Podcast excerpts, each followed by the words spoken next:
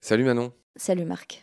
Cher Manon, le moment est solennel. On va finir enfin nos épisodes et on va les finir sur un nom. Mais avant de dire ce nom et l'importance de ce monsieur, j'aimerais euh, bah, citer un des partenaires de, Baleine sous Gravillon, euh, la collection Monde Sauvage euh, d'Actes Sud. on a interviewé déjà plusieurs auteurs de chez eux à Baleine sous Gravillon. Je pense aux époux Cochet, que j'avais eu la chance de recevoir au micro de, Baleine. Demain, j'espère avoir Baptiste Morisot, Vinciane Després, tous ces grands écrivains euh, très préoccupés par la nature, qui écrivent merveilleusement euh, sur ces sujets. Mais la personne qu'on va citer, ben, c'est toi qui m'as appris son existence, et c'est une autre raison qui fait que je te remercie euh, d'être passé chez nous. Tu m'as appris l'existence de François Terrasson, sur lequel je me suis documenté. Parmi les très grandes lectures que tu as fait et qui ont été des, piliers dans, ta vie, dans ta spiritualité, il y a le bouquin de François Terrasson qui s'intitule La peur de la nature. C'est un bouquin assez vieux qui serait sorti en 1988 et on va parler un peu de lui. François Terrasson, c'est l'ancien responsable de la conservation de la nature au MNHN, Muséum national d'histoire naturelle. C'est quelqu'un qui s'est énormément intéressé aux phobies. Il y a beaucoup de choses que tu as racontées qui découlent un petit peu de la pensée un peu primordiale de ce François Terrasson qui était vraiment quelqu'un de, enfin de, visionnaire à une époque où tout le monde s'en foutait de tout ce qu'on dit aujourd'hui. Euh, encore une fois, c'était les années 80. Et voilà, François Terrasson pose la question de pourquoi l'homme technologique détruit-il la nature? Et sa réponse très courte était parce qu'il a peur de la nature sauvage. Une peur profonde et en partie inconsciente. Oui, alors moi c'est dans ce sens qu'en effet il me semblait intéressant d'aborder Terrasson pour conclure un peu ce rapport à la nature. C'est-à-dire que euh, on a tendance à fantasmer la nature, comme on fantasme son bénévolat en centre de soins. On a tendance à avoir une vision à la fois confortable, accueillante et idéalisée. La nature, elle n'est pas hostile ou elle n'est pas accueillante à l'homme. Elle est. Point. Elle est telle qu'elle est et souvent elle est hum, plus rude que ce qu'on pourrait imaginer. La nature, c'est pas un chemin en forêt, c'est pas la campagne. C'est un ensemble de situations et d'environnements auxquels on doit s'adapter parce qu'on oublie souvent notre place vis-à-vis de la nature, on oublie aussi notre inadaptation à la nature. Donc, ravoir ce positionnement-là, ce positionnement hyper humble vis-à-vis des éléments naturels et vis à -vis aussi du vivant, ça nous remet en perspective notre rôle. Aujourd'hui, il faut qu'on apprenne à protéger. C'était un homme de bon sens qui, a été un des premiers à, parler de toutes ces dissonances cognitives, qui est un peu le mot compliqué, qui évoque ce porte-à-faux finalement entre nous et la nature. On n'a fait que parler de ça dans, tous nos épisodes avec toi. Euh, lui, il parle d'homo industrialis. Et il a fait notamment une expérience euh, assez savoureuse, c'est qu'il emmenait des stagiaires qu'il déposait de nuit en forêt et donc chacun était un peu isolé dans la forêt avec les bruits, euh, j'imagine, avec euh, les odeurs, que sais-je, le fait d'être seul en forêt. C'est quelque chose qu'on a complètement oublié. Enfin, il y en a qui font ça pour le plaisir. Il y en a beaucoup euh, de ceux qui nous écoutent qui, qui sont ravis de faire ça. Mais il y en a plein pour qui ça doit être un flip extraordinaire. Une nuit en forêt, seul dans son sac de couchage, éventuellement sans tente, que sais-je. Et ce qui était drôle, c'est qu'ils se réunissaient le matin avec tous ces stagiaires.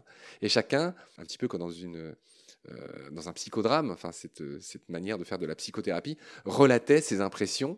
Et puis voilà, c'était une manière de s'exorciser ou d'exorciser cette peur du noir, de la nature, des bruits. Tu parlais des bruits de la chouette effraie tout à l'heure. C'est une expérience extraordinaire que n'importe qui peut faire d'ailleurs. Oui, disons que le, débrief n'avait lieu qu'avec ceux qui étaient restés, parce qu'il ne faut pas oublier qu'il y en a un paquet qui avait abandonné le soir même en appelant au secours. Mais c'est là qu'on se rend compte, en fait, dans ce genre de situation, lorsqu'elles ne sont pas faites dans un esprit de challenge, que d'une part, on est, on est quand même des êtres sociaux et euh, on est très rassuré par la présence de nos pères, et d'autre part, que on est vraiment dans cette dichotomie, en fait, d'une part, on aime beaucoup être entouré par la nature, mais il faudrait que ça ressemble, si possible, à une affiche de Madrange. Madrange, c'est le jambon? Ouais, Madrange, le jambon, ou je sais pas, j'aurais pu citer Bonne Maman, j'en sais rien, qui est une espèce d'image un petit peu d'épinal, comme ça, un peu nostalgique, euh, quelque chose de, beau et, et de poétique, mais qui ressemble pas vraiment à la nature hostile à laquelle on peut être confronté en vrai. Et puis, il y a cette histoire des phobies et de la crainte, et euh, ça nous replace dans cette position qu'on aurait un peu naturellement, qui n'est pas celle du super prédateur. Parce que à l'échelle de l'individu seul, on n'est plus un super prédateur. L'homme n'en est un que parce qu'il est grégaire et parce qu'il est une société. Mais tout seul, même une chouette effraie, elle peut faire peur. Et c'est là qu'on se rend compte du fossé qui nous sépare. On a beaucoup moins peur quand on apprend à connaître. Donc aujourd'hui, apprenons à connaître, pas développer ses phobies, pour pas avoir peur de la nature, et en même temps pour mieux s'y intégrer et reprendre notre place, notre juste place là-dedans.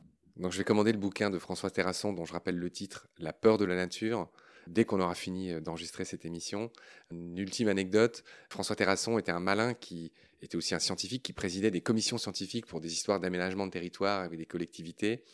Et quand il se heurtait à, à des interlocuteurs qui lui expliquaient que ben, non, les haies, les bocages, ça faisait moche sur un, euh, sur un terrain, sur un territoire, et qui, ne voyait pas du tout euh, euh, l'importance, ce qui, ce, qui, semble à peu près acquis aujourd'hui, mais à l'époque, tout, le monde voulait éradiquer toutes ces haies, toutes ces, tous ces bocages qui sont des, sources énormes, des oasis de biodiversité. Il leur expliquait que ben voilà, on avait déjà à l'époque, cette, cette, culture du nickel, du propre, du rectiligne, du coupé euh, bien ras, du monoculturel, de l'uniforme, du chimique, du brillant, du lisse, de l'artificiel.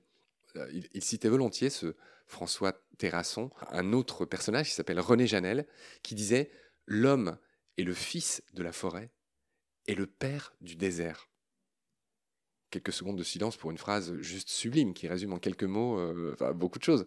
Il citait aussi euh, Jared Diamond, une phrase un peu plus longue. L'homme occidental a eu de la chance géographiquement et prend l'avance technique qu'il doit à cette chance pour de la supériorité, mais les civilisations premières, les peuples premiers, lui survivront peut-être ou bien reviendront s'il ne prend pas conscience de ses préjugés et s'il ne réajuste pas son rapport à la nature. Ça, c'est Jared Diamond, qui est un autre immense auteur. C'est très intéressant ce que, ce que tu cites. En effet, euh, je pense que ça, ça, pose un peu la question de la supériorité.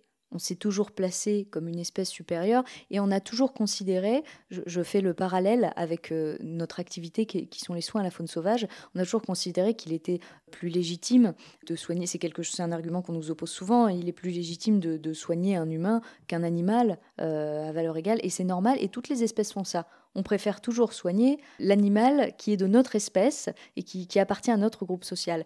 Mais toutefois, ça pose un peu la question de la pertinence de cette supériorité qu'on s'est autoproclamée, parce qu'on est des êtres intelligents. Par contre, on peut se poser un peu la question de savoir où commence cette intelligence-là. L'intelligence chez un animal, c'est d'assurer la pérennité de sa propre espèce. Est-ce qu'on assure la pérennité de notre propre espèce en mettant en péril tout le vivant duquel on dépend?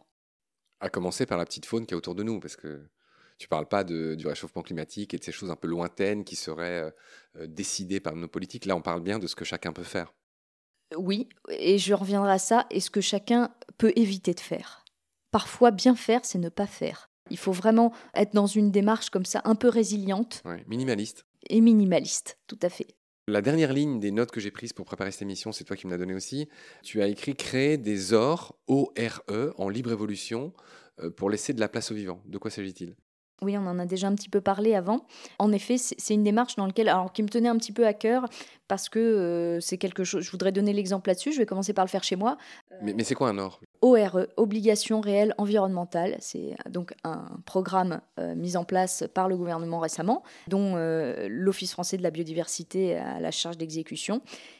Et donc, ça met en relation des particuliers qui souhaitent protéger un territoire avec des associations qui établissent un contrat avec ces particuliers sur une durée donnée. La plupart du temps, c'est des associations, hein, ça peut être aussi l'OFB. Et donc, l'idée, c'est de protéger un territoire au-delà de nous-mêmes, pour une durée plus longue que ça, notre vie à nous. Donc ça peut être des conventions sur une centaine d'années, par exemple. Et donc sur une centaine d'années, on s'engage à ce qu'un territoire soit laissé à la nature ou euh, qu'on respecte une charte qui sera définie entre le propriétaire et le, signataire de la convention, euh, notamment les associations, avec un cahier des charges. Il y a actuellement, malgré la mise en place de, ce programme il y a déjà quelques années, il y a actuellement 23 ORE seulement en France. C'est une démarche qu'il faut qu'on développe tous à l'échelle de notre terrain, pour tous qui ont la chance d'avoir euh, une petite propriété d'un de, terrain, il faut qu'on soit valeur d'exemple là-dessus. C'est quelque chose sur lequel on n'a rien à gagner directement nous-mêmes. C'est pour ça que la démarche est belle. C'est parce que on le fait pas pour nous. On le fait même pas vraiment pour la génération d'après. On le fait pour au-delà de ça, pour le vivant d'une manière générale et pour les générations qui viendront. On leur réserve des territoires qui ne nous rapportent rien, mais qu'on laisse à la nature. Rien à ajouter. Manon, moment solennel, notre marathon d'enregistrement s'achève. On a essayé de, voilà, de donner beaucoup de pistes, beaucoup de clés, beaucoup de clés d'analyse de ce métier, de cette vocation qui consiste à soigner les animaux, à les recueillir dans, dans ces centres de soins du réseau Centre de soins Faune Sauvage. Tu as vu, maintenant j'arrive à le dire à peu près sans hésiter. Merci beaucoup d'être venu au micro de Baleine sous Gravion alors qu'il y a un pétard qui éclate dans la rue en bas pour célébrer la fin de nos épisodes, j'imagine. Bien sûr, on va rester en contact. Toutes ces assos, enfin, pour moi, c'est des frères et des sœurs. Enfin, j'ai déjà pas mal rendu hommage à travers les épisodes Lynx avec euh, ce que fait Gilles Moine euh, avec Athénas, qui ne fait pas partie de votre réseau, mais pas encore. Peut-être qu'il va, il va, il va se décider un de ces jours. Je vais l'y encourager. Je le salue au passage et je salue tous les membres du réseau magnifique dans lequel tu travailles, tous les bénévoles. La liste serait longue de citer les tiens, les vôtres, mais on leur, vraiment, on leur décoche une belle accolade. Et je te laisse le mot de la fin, Manon. C'était vraiment un bonheur de t'avoir au micro. Tu es une personne lumineuse. Et voilà, je tenais à le dire en grande sincérité. Merci beaucoup. S'il doit y avoir un mot de la fin, je tiens, comme toi, à remercier avant tout pour la magnifique aventure humaine qui est la prise en charge de la faune en détresse, parce que c'est avant tout une aventure humaine entre personnes qui ont la délicatesse et la grande grâce de se sentir concernées par la souffrance d'une espèce qui n'est pas la leur. Ça nous amène tous à beaucoup d'humilité et en même temps à un grand engagement qui nous dépasse, qui j'espère va durer. En même temps, euh, le souhait de chacun de nous, c'est qu'un jour, notre fonction, notre métier ne serve plus à rien parce qu'il n'y en aura plus besoin. Manon, dans le cas où nos épisodes passeraient à Noël, quel est le message universel de paix et de petit Papa Noël et de défiscalisation que tu voudrais faire passer? Alors, plutôt que d'acheter du matériel cette année, offrez un peu de vous, offrez de votre temps, devenez bénévole, éventuellement, devenez rapatrieur, ou si vous n'avez pas le temps, vous pouvez faire un don à un centre de soins. Ce sera toujours intelligemment utilisé et sachez que hum, ces associations, tout autant qu'elles sont, vous permettent d'avoir des reçus euh, de déduction fiscale quand vous faites un don. Alors, je vous dis ça parce que si on est en fin d'année, au moment où on passe cet épisode, euh, vous avez jusqu'au 31 décembre pour faire un don à une association et bénéficier d'une déduction fiscale sur l'année suivante à hauteur de 66% du montant de votre don, ce qui vous permet d'aider à moindre frais les associations qui s'occupent de la protection euh, des animaux sauvages. Ce qui va aller droit au cœur de ces Gaulois rétifs que sont les Français, comme dirait notre beau président Emmanuel Macron, n'est-ce pas? Alors, si on n'a pas la culture du don, il faut quand même avouer qu'elle est en train de venir fortement en France et que le don appelle le don. En général, les personnes qui donnent une fois donnent plusieurs fois à plusieurs associations et on ne peut que les remercier pour ça. Bon, moi je vais saouler les auditoristes avec les dons que j'appelle pour Baleine sous Gravillon dès le générique juste après nous. Donc je vais m'éviter de le faire là. Mais t'as compris que c'était encore une figure de style. Paf, je fais mon petit placement produit au passage. Manon, j'espère te revoir bientôt pour des émissions concernant les mustélidés, tes petits préférés. On va parler des loutres, des belettes, des blaireaux, euh, des fouines, des marques. Des visons. Et des visons et des putois.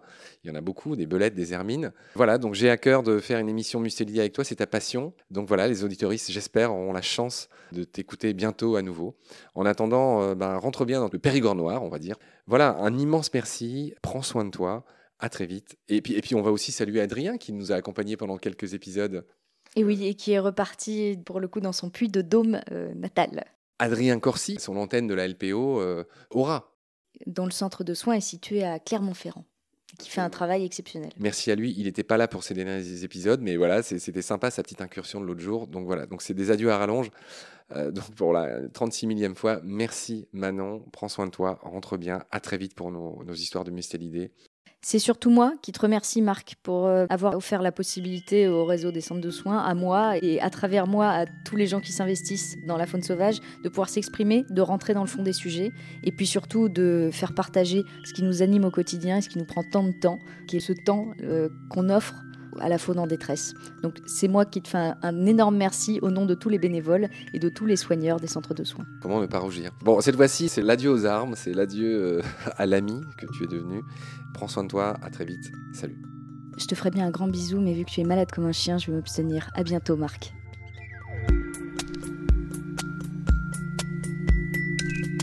Pendant notre combat, nous deux, tu avais l'œil du tigre, tu en voulais ce soir-là.